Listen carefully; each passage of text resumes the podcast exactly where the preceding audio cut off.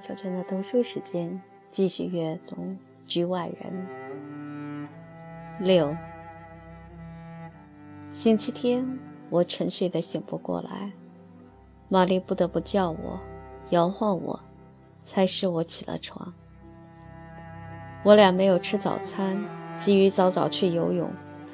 我感到腹中空空，头也有点晕，抽起烟来也觉得有一股苦味儿。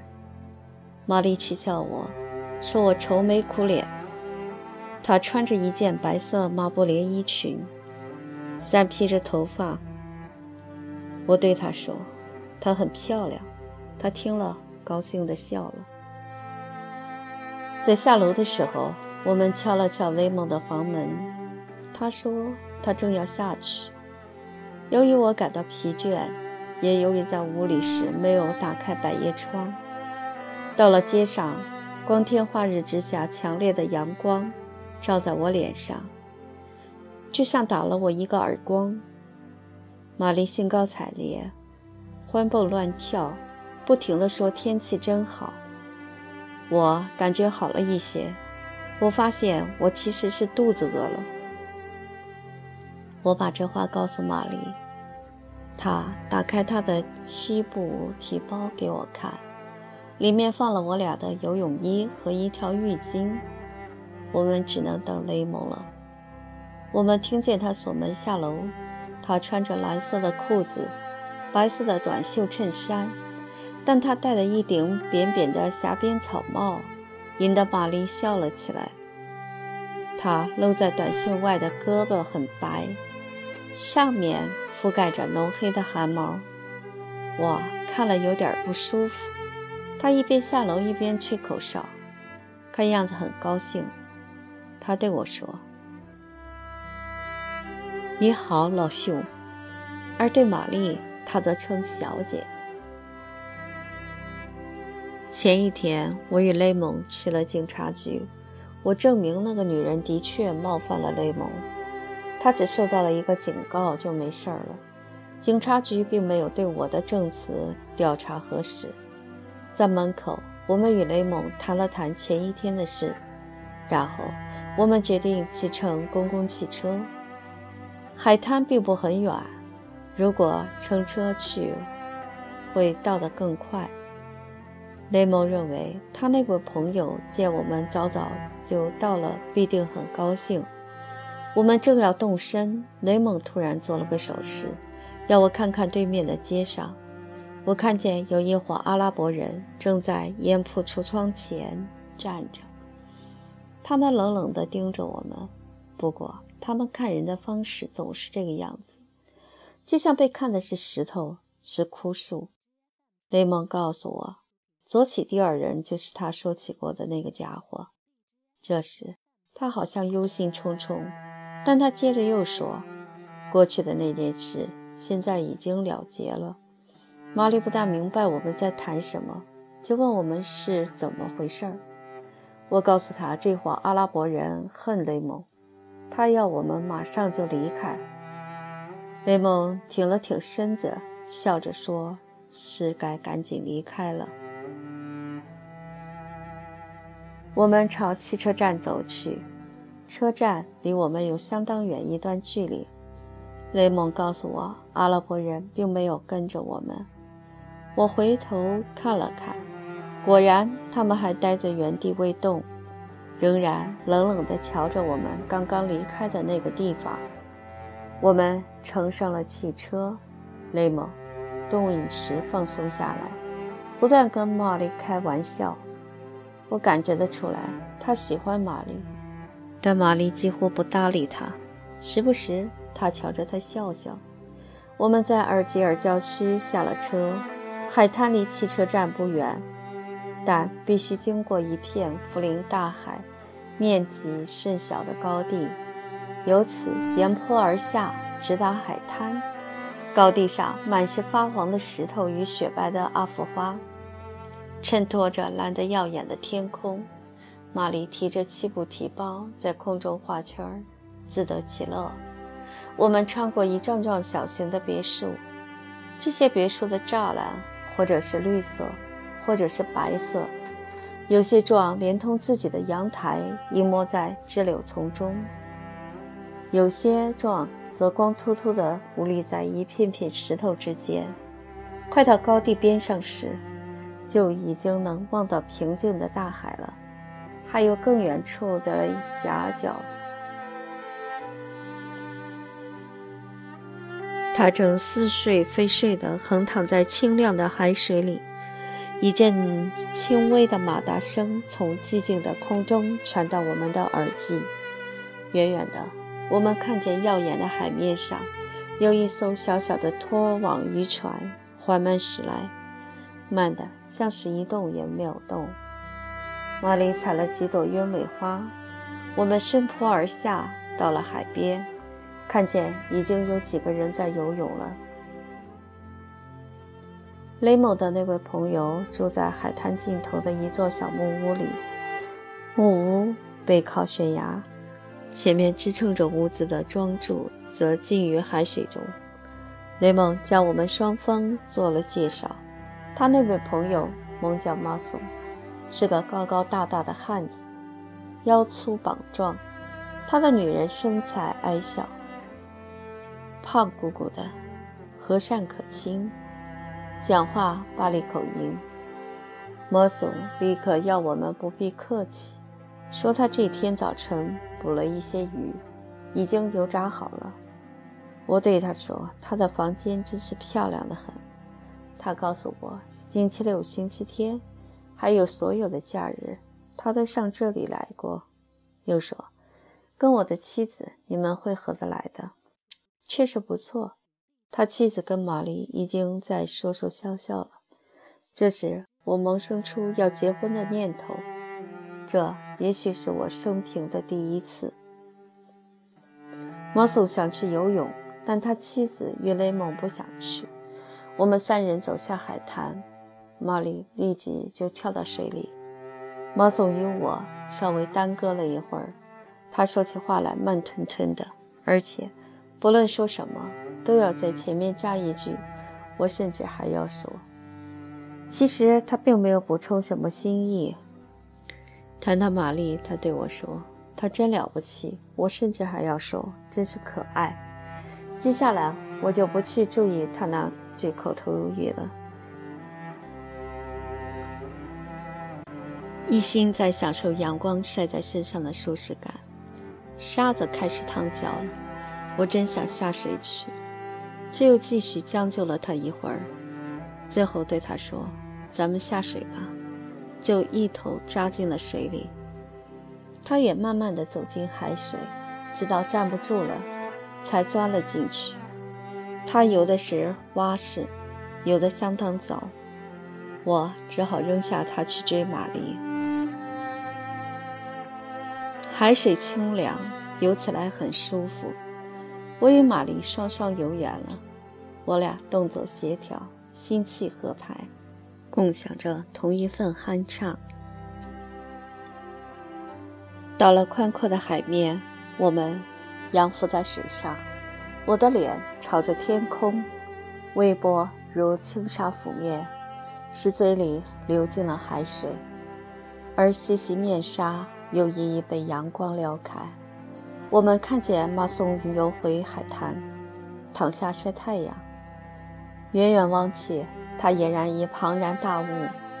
玛丽想和我搂在一起游，我就从他身后抱着他的腰。他在前面用胳膊使劲划水，我在后面用脚打水，鼎力相助。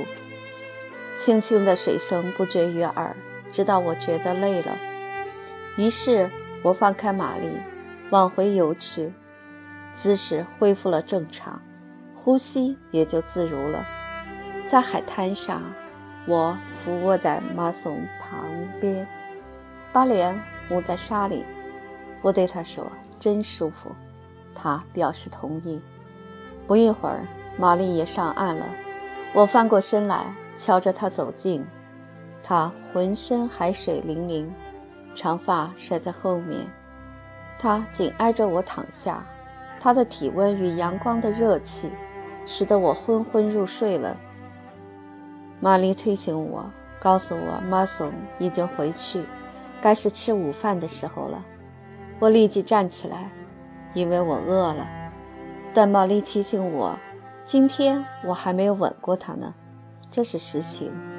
不过，我一直是想吻他的。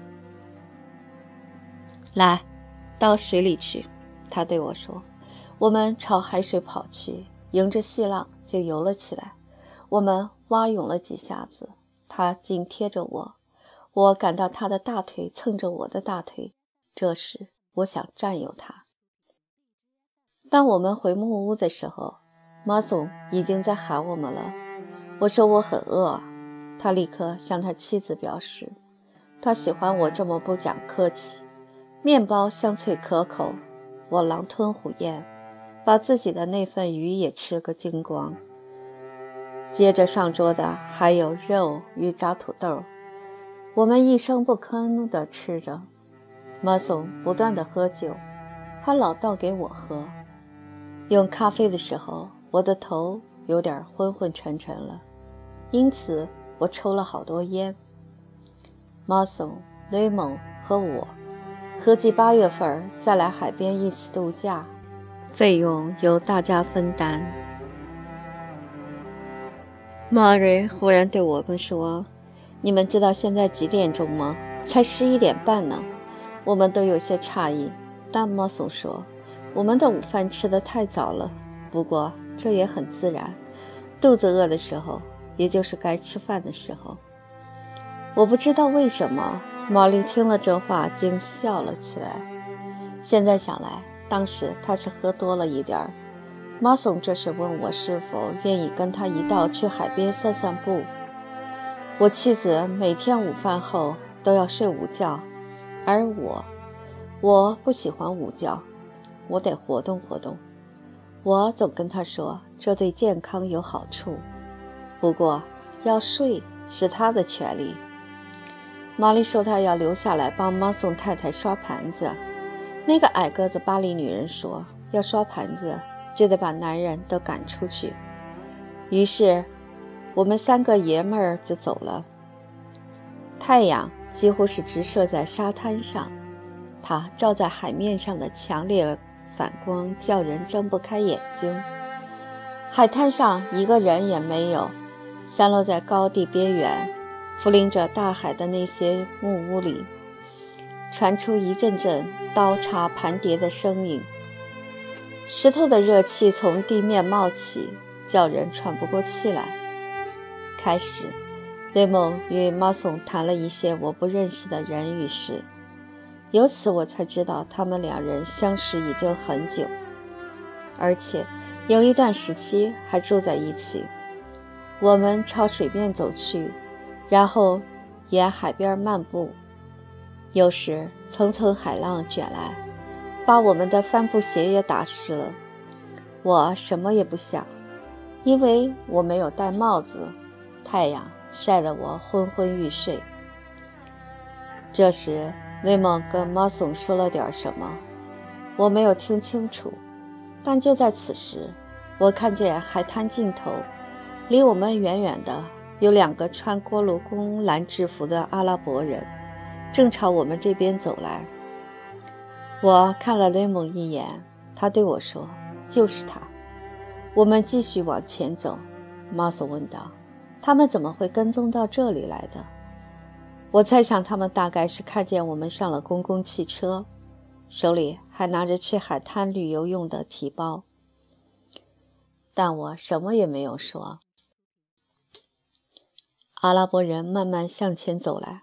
他们已经大大逼近我们了，我们仍不动声色。但雷蒙发话了：“如果打起来，你马松对付第二个家伙，我收拾我那个对头；如果再来一个家伙，莫尔索，那由你报了。”我答应了一声：“行。”马松则把双手插进衣袋里。这时，我觉得滚烫的沙子就像是烧红了。我们步伐一致地朝阿拉伯人走去，双方的距离越来越近。当我们离对方只有几步的时候，阿拉伯人停下来，不再往前走，马松与我也放慢了脚步，雷蒙则直奔他的那个对头。我没有听清他朝那人说了句什么，但见那人摆出一副不买账的样子。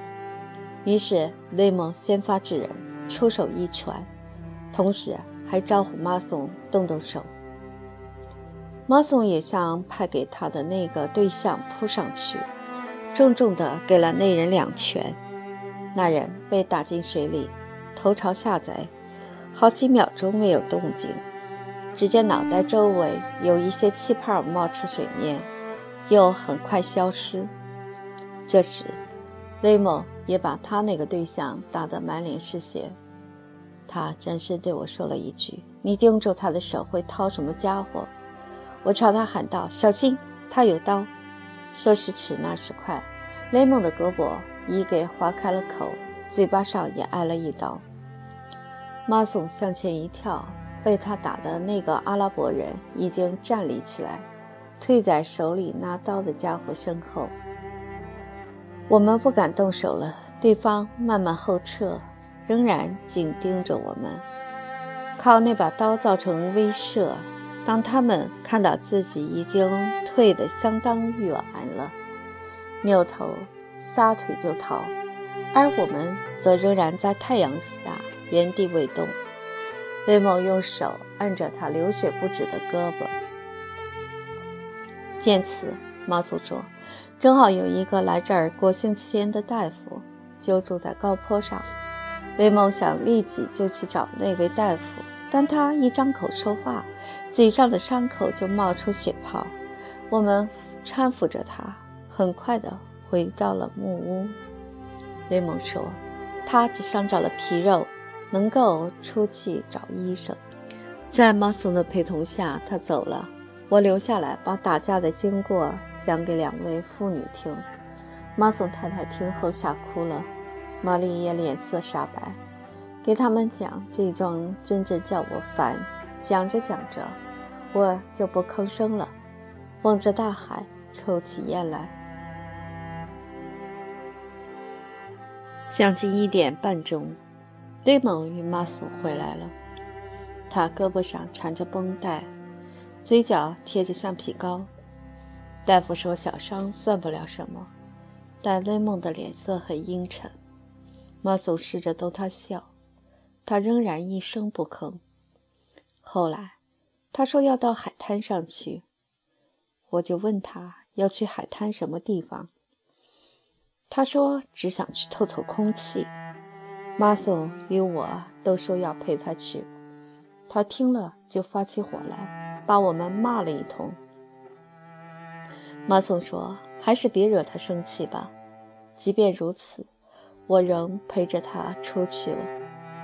我和他在海滩上走了很久，阳光炙热难耐，它照射在沙砾与海面上，金光闪烁。我隐约感到雷蒙知道要奔哪儿去，但这肯定是我的错觉。在海滩远远的尽头，我看见有一眼泉水在一块大岩石后面的沙地上流淌。正是在那儿，我们又碰见交过手的两个阿拉伯人。他们穿着幽污的蓝色工装，躺在地上，他们的样子看来很平静。甚至很高兴，我们的出现并未惊动他们。那个上了雷蒙的家伙只是一声不吭地盯着他，另一个家伙则一边用眼角瞟着我们，一边不停地吃一小截儿芦苇管。那玩意儿只能发出三个单音，重复来重复去的。此时此刻，此地。只有阳光与寂静，伴随着泉水的淙淙声与芦苇管的三个乐音。雷蒙的手伸进口袋去摸枪，但他那个对头并没有动，他俩一直对视着。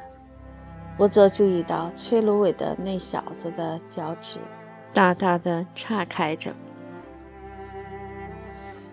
雷蒙紧盯着对手的眼睛，问我。我要不要把它崩了？我想，如果我说不，他反而会恼火，非开枪不可。我只是说，他还没向你表示什么，这时向他开枪不妥。在周围一片静寂与酷热之中，还听得见泉水声与芦苇声。雷蒙说：“那么，我先骂他，他一还口，我就把他给崩了。”我说：“就这么办吧。”但只要他不掏出刀子，你就不能开枪。雷蒙开始有点发火了。一个阿拉伯人仍在吹芦苇管，他俩都紧盯着雷蒙的一举一动。我对雷蒙说：“不行，还是一个对一个，空手对空手。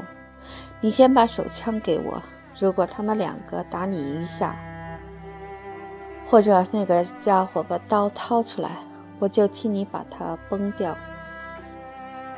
雷蒙把他的枪递给了我，阳光在枪上一闪，不过双方都原地不动地站着，似乎周围的一切已把人严封密扎了起来，每一方都眼皮不眨，紧盯对手。在这里，大海、沙岸。阳光之间的一切，仿佛都凝固不动。泉水声与芦苇声似乎也听不见了。这时，我思忖着：我既可以开枪，也可以不开枪。但是，突然间，两个阿拉伯人往后倒退，很快就溜到大岩石后面去了。于是，雷蒙和我也掉头往回撤。他显得高兴了些，还谈起回城去的公共汽车。我一直陪伴着他回到木屋。他登上木台阶的时候，我却在最低一级的前面站住了。我脑袋已被太阳晒得嗡嗡作响，一想到还要费劲儿地爬上台阶，然后又要去跟两位妇女周旋，心里……就泄气了。但是天气酷热，刺眼的阳光像大雨一样从空中洒落而下。即使站在那里一动不动，我也感到很难受。待在原地或者到别处走走，反正都是一样。稍过了一会儿，我转身向海滩走去。海滩上也是火热的阳光，大海在急速而憋闷地喘息着，层层细浪排挤着沙岸。我漫步走向那片岩石，感到脑袋在太阳照射下膨胀起来了，周围的酷热都是取在我的身上，叫我举步维艰。每一阵热风扑面而来，我就要咬紧牙关，攥紧裤口袋里的拳头，全身绷紧，为的是能战胜太阳与它倾泻给我的那种昏昏然的迷幻冷感。从沙砾上，从白色贝壳上，从玻璃碎片上，被投射出来的反光像一道道利剑，刺得我睁不开眼。不得不牙关紧缩，就这样，我走了好久。我从远处看见那一小堆黑色的岩石，阳光与海上的晨雾，在它周围笼罩着一层耀眼的光晕。我一心想着岩石后那清冽的泉水，我挺想再听听泉水的潺潺声，挺想逃避太阳的炙烤。与步行的劳顿，离木里妇女的哭泣远远的，得到一片阴凉的地方，好好休息休息。但当我走近时，却发现雷蒙的那个对头，又已经回到那里了。他只一个人仰面躺着，双手枕在脑后，面孔映在岩石的阴影中。身子露在太阳下，他蓝色的工人装被晒得直冒热气，我颇感意外。对于我来说，刚才打架的事已经了结，我后来就没有把他再放在心上。他一看见我，稍稍欠起身来，把手伸进口袋，我呢，自然而然就紧握着衣兜里雷蒙的那把手枪。这时，那人又恢复原状，躺下去，但仍把手放在口袋里。我离他还相当远，约有十来米。我隐约看见他的目光，不时在细密的眼皮底下一闪一闪。但更多的时候，我感到他的面孔在眼前一片燃烧的热气中跳动。海浪的声音更加有气无力，比中午的时候更为沉稳。太阳依旧，光焰依旧，一直延伸到跟前的沙滩依旧。已经有两个钟头了。白昼纹丝未动，已经有两个钟头了。白昼在沸腾着的金色海洋中抛下了锚。在天边有一艘小轮船驶过，在我视野的边缘，我觉得它像是一个黑点儿，因为我一直正眼紧盯着那个阿拉伯人。我想。我只要转身一走，就会万事大吉了。但整个海滩因阳光的暴晒而颤动，在我身后进行挤压。我朝泉水迈了几步，那个阿拉伯人没有反应。不管怎么说，我离他还相当远。也许是因为他脸上照有阴影，看起来他是在笑。我等他做进一步反应，太阳晒得我脸颊发烫，我觉得眉头上已经溢满了汗珠。这太阳和我安葬妈妈那天的太阳一样，我的头也像那天一样难受，皮肤底下的血管都在一起跳动。这种灼热实在叫我受不了。我又往前走了一步，我意识到。这样做很蠢，挪这么一步无异于避开太阳，但我偏偏又向前迈出一步。这一下，那阿拉伯人并未起身，并抽出了刀子，在阳光下对准了我，刀刃闪闪发光，我觉得就像有一把耀眼的长剑直逼脑门。这时，聚集在眉头的汗珠。一股脑儿流到眼皮上，给眼睛蒙上了一层温热、稠厚的水幕。在汗水的遮挡下，我的视线一片模糊。我只觉得太阳像脑本一样压在我头上，那把刀闪亮的锋芒总是隐隐约约威逼着我。灼热的刀尖儿刺穿我的睫毛，戳得我的两眼发痛。此时此刻，天旋地转，大海吐出了一大口气，沉重而炽热。我觉得天门大开，天火倾泻而下。我全身紧绷，手里紧握着那把枪，扳机扣动了。我手出光滑的枪托，那一瞬间，猛然一声震耳欲聋的巨响，一切从这时开始了。我把汗水与阳光全都抖掉了。我意识到，我打破了这一天的平衡，打破了海滩上不寻常的寂静。在这种平衡与寂静中，我原本是幸福自在的。接着。我又对准那具尸体开了四枪，子弹打进去，没有显露出什么。这就像我在苦难之门上急促地扣了四下，